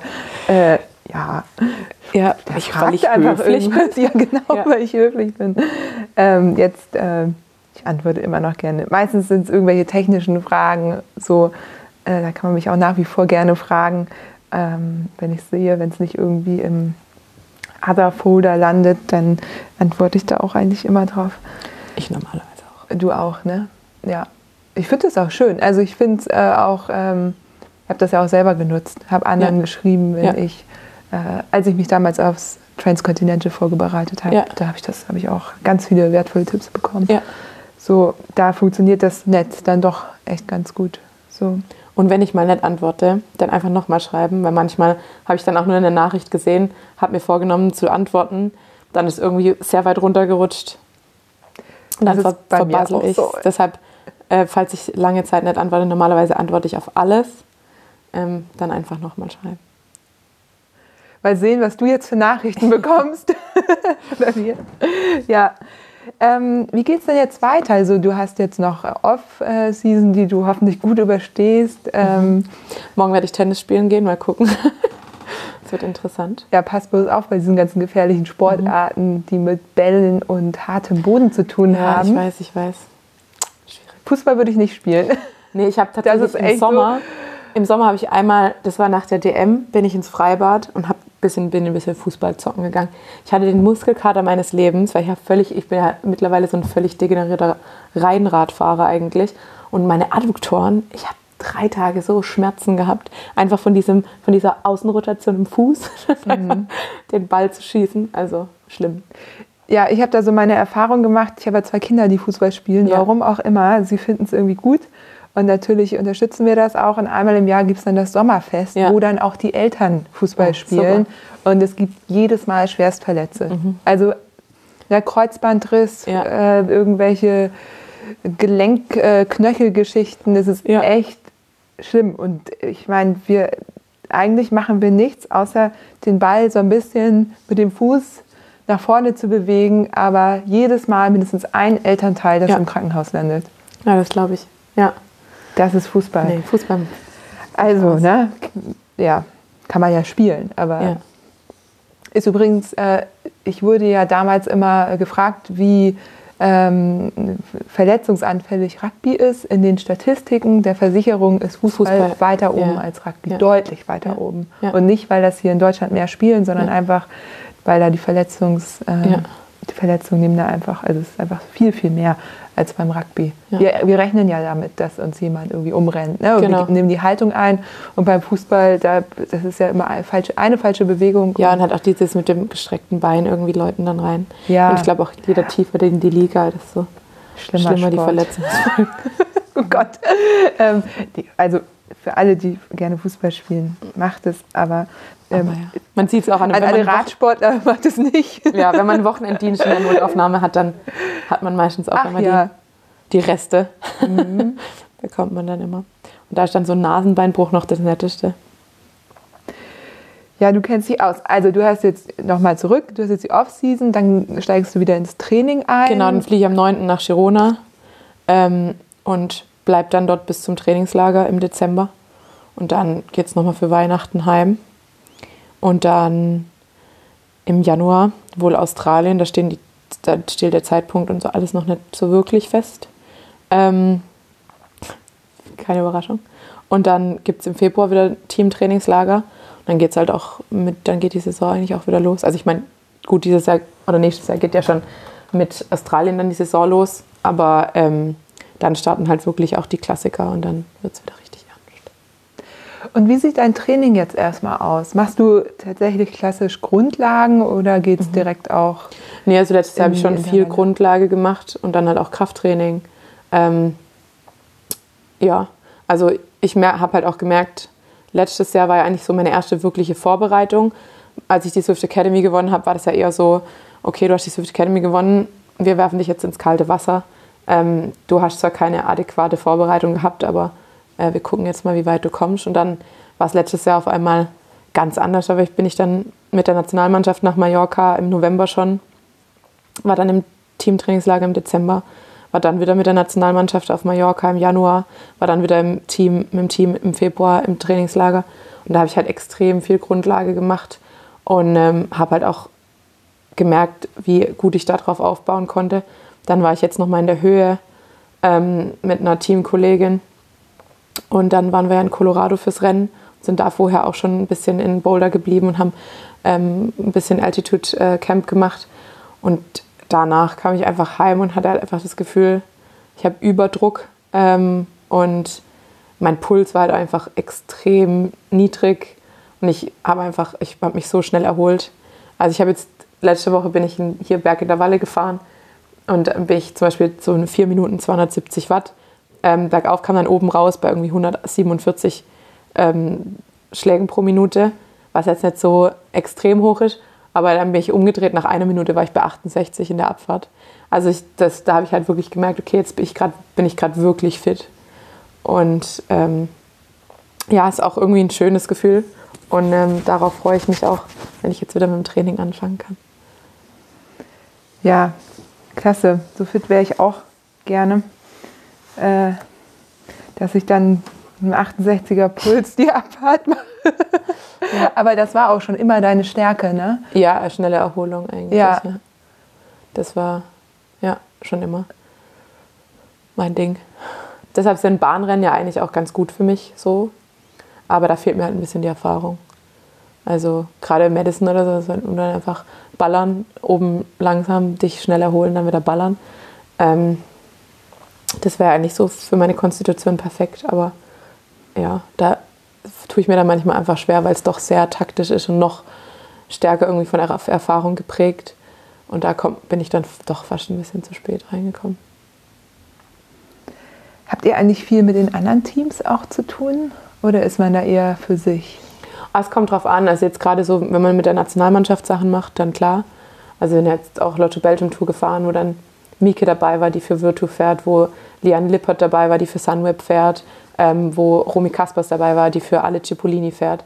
Ähm, das heißt, da ist man so ein bisschen durchmischt und dann dementsprechend auch in den Trainingslagern. Und jetzt gerade da, als wir meinen Geburtstag gefeiert haben, da war dann noch die Anna Trevisi von alle Cipollini dabei und äh, Barbara, die vorher für ähm, auch für Canyon gefahren ist, jetzt mittlerweile auch für Virtu fährt, die hat dann auch mitgefeiert. Also man hat schon auch ähm, untereinander miteinander zu tun. Aber klar, dann während den Rennen im Teamhotel und ähm, während den Trainingslagern ist dann schon sehr teamspezifisch. Aber man kennt sich untereinander und mag sich auch. wollte ich gerade fragen, wie da so die Stimmung ist untereinander. Ja. Doch, das also ich, also keine Ahnung, wie es für andere ist, aber ich glaube, ähm, es gibt wenige Menschen, die ich nicht mag. Und ähm, auch wenn jemand gewinnt, ich finde immer, man kann die Leistung von jemand anders anerkennen. Ähm, und ja, es gibt natürlich klar Mädels, die ich, die ich mehr mag als andere, wie auch in der normalen Welt oder in der Arbeitswelt. Und für Leute, die ich, für die ich mich extrem freue, wenn sie ein Rennen gewinnen. Und das kann dann auch mal ein anderes Team sein. Also klar denke ich dann immer so, ja, wäre schön, wenn wir gewonnen hätten. Aber ähm, wenn es dann eine Person ist, die ich halt sehr, sehr gern mag, klar freue ich mich dann als Freundin für ihren Erfolg. Jetzt ist das ja deine dritte Saison und man sagt ja, die dritte ist die, äh, wo man eigentlich erst angekommen ist im ja. Radsport. Ne? Also ja. auch gerade die, die auch als Quereinsteiger irgendwie anfangen oder auch Kinder, die mit 11, 12 anfangen, die brauchen halt eine Weile, um aufzubauen. Wir alle ja. brauchen, wie du schon sagst, man muss eben seine Hausaufgaben machen, das Grundlagentraining im Winter machen und dann gezielt aufbauen. Dann nutzt man die Saison, dann kommt man höher am Ende bei raus und dann ja. geht es so weiter. Was würdest du, was nimmst du aus dieser Saison, also aus der zweiten mit in die dritte? Na, also meine Grundlagenausdauer ist auf jeden Fall eine ganz andere. Gerade auch durch die Etappenrennen, die man fährt. Und dieses Jahr war ich jetzt halt wirklich zum ersten Mal bei Rennen Supported Sprinter eigentlich. Und konnte jetzt halt das, was ich jetzt im Jahr 2018 in den Intermediate Sprints gemacht habe, konnte ich jetzt halt auch mal in Finalsprints machen. Und klar, mit Colorado zweimal das Podium verpasst mit Platz 4. Ähm, jetzt sechste in China. Aber grundsätzlich kann ich halt schon mal sagen, okay, ich bin jetzt im Finale da. Ähm, ich weiß, wo ich hin muss. Ähm, und ich glaube, das Selbstbewusstsein kann ich jetzt auf jeden Fall mit in die neue Saison nehmen. Und ähm, ja, verstärkt das analysieren, was ich vielleicht in den Situationen falsch gemacht habe, wie ich es besser machen kann. Und jetzt kann ich halt auch eher sagen, was für ein Sprintertyp ich bin, also was ich bei einem Leadout brauche oder ähm, wie ein Leadout für mich aussehen muss oder ob ich überhaupt ein Leadout brauche. Ähm, das sind ja so die Sachen, wo man sich halt auch irgendwie selber in der Rolle dann mal kennenlernen muss, wenn man es vorher eigentlich nie gemacht hat. Also die Expertise nehme ich jetzt eigentlich mit in die nächste Saison und ja, einfach eine bessere Grundlagenausdauer und das Wissen, dass mir Höhe, ich hatte immer ein bisschen Angst vor der Höhe, weil ich normalerweise Höhe nicht gut vertragen habe. Ich, hab, ich bin immer eigentlich eher anähm, also ich habe mein, mein Hämatokrit ist extrem niedrig eigentlich ähm, und deshalb habe ich, finde ich, sobald ich in die Höhe gegangen bin, habe ich halt eher immer ähm, Übelkeit gehabt, Kopfschmerzen. Und jetzt waren wir in Boulder, das ist so mit so 1600 so ein bisschen dazwischen. Und wir sind dann halt mal auf 3200 hochgefahren. Und dann bin ich da oben, bei, am ersten Tag war ich da irgendwie bei einer 84er Sauerstoffsättigung, also extrem niedrig. Aber äh, habe mich dann auch eigentlich relativ gut angepasst. Ähm, dadurch, dass ich halt immer auf diesem Zwischenlevel war, auch in Boulder. Und habe halt dementsprechend gesehen, okay, Höhentraining bringt mir viel. Ähm, und kann es jetzt vielleicht auch dann im nächsten Jahr nochmal einbauen. Und renntaktisch? Also gibt es irgendwie ein Aha-Erlebnis, das du diese Saison hattest, weil du ja, wie ja. gesagt, als Quereinsteigerin im Team bist? Nein, mein erstes Aha-Erlebnis war eigentlich Healthy Aging, weil ich da diesen krassen Unterschied gesehen habe zu 2018, wo ich wirklich rein ums Überleben gekämpft habe. Und 2019 habe ich das Rennen angefangen und dachte mir so, hä, warum fand ich das denn letztes Jahr so schlimm? Es geht doch. Also ich wusste halt auf einmal, was ich mache. Ich wusste, wo ich fahren muss. Ich wusste, wo kommt der Wind her. Ich wusste, wo muss ich mich positionieren. Ähm, ja, einfach, dass ich selber gesehen habe. Ich kann nicht mal genau sagen, wie und was jetzt so viel besser läuft. Aber also klar, ich komme jetzt halt auf einmal, ich komme durchs Feld. Ich weiß mehr zu dem, wie ich fahren muss äh, wann ich fahren muss.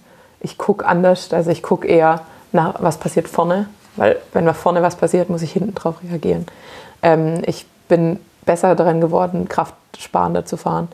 Einfach so Sachen und dieses, die ganzen kleinen Dinge ähm, bringen mich, glaube ich, halt extrem viel weiter, entspannter durch ein Rennen zu kommen und am Ende dann halt noch mehr Kraft für einen Sprint zu haben oder halt auch einfach ähm, eine bessere Helferin zu sein. Also wir haben jetzt trotzdem dieses Jahr, habe ich mitgewirkt bei drei GC-Gewinnen. Also wir haben Healthy Aging den GC mit Lisa gewonnen, Bene Ladies mit äh, Lisa den GC gewonnen. Dann mit der Nationalmannschaft mit Mieke bei äh, der Lotto Belgium Tour. Ähm, und da habe ich halt einfach auch, ich kann halt mal hier Bonussekunden abgreifen als Sprinter. Ähm, ich weiß, wie ich meine Fahrerin zu positionieren habe, um sie irgendwie aus Trouble rauszuhalten. Und ähm, ja, war dann auch mal Road Captain, was ich nicht unbedingt gedacht hätte letztes Jahr, dass ich irgendwann mal bei einem Rennen Road Captain bin. Und ähm, ja, einfach, glaube ich, das Selbstbewusstsein und das Wissen, dass es geht und dass ich mich entwickle. Ähm, ja, das nehme ich, glaube ich, vor allem mit aus der Saison. Hast du dir ein Ziel gesetzt für die nächste? Ja, endlich ein Podium. Auf jeden Fall. Ja. Ergebnisorientiert. aber ja, klar, aber ich, ich kann mein, das verstehen. Ja, ist auf jeden Fall Ergebnis, beziehungsweise, wenn man, das werden, glaube ich, eher prozessorientiert, mehr Sprints fahren, ähm, häufiger die, die Sprinterin vom Team zu sein, meine Sprints gut zu fahren, mich gut zu positionieren und dann zu gucken, was am Ende dabei rauskommt. Also ja, das wäre natürlich traumhaft. Und ähm, ich bin jetzt auch nach China gefahren und habe nicht gedacht, dass ich als Sprinterin am Ende fahren werde. Und dann war das halt irgendwie so eine positive Überraschung. Ähm, und ich hoffe, dass ich da noch häufiger positiv überrascht wird. ja. Ich bin mir sicher, ich werde das verfolgen. Danke. Ja. Und wünsche dir ganz, ganz, ganz viel Erfolg, dir und dem Team natürlich. Äh, es ist äh, ein Teamsport nach wie ja, vor. Absolut. Und äh, ja, bin sehr gespannt, wie es nächste Saison wird. Tanja, vielen Dank. Lieben gern, ich danke für deinen Besuch. Und wer jetzt noch mehr erfahren möchte, ihr habt ja gehört, ihr dürft Tanja auch gerne Nachrichten schreiben. Liebend gern. Lieber Instagram als Messenger. Aber. ja, ist bei mir genauso. Ja, ja schön. Dann äh, mache ich mal aus.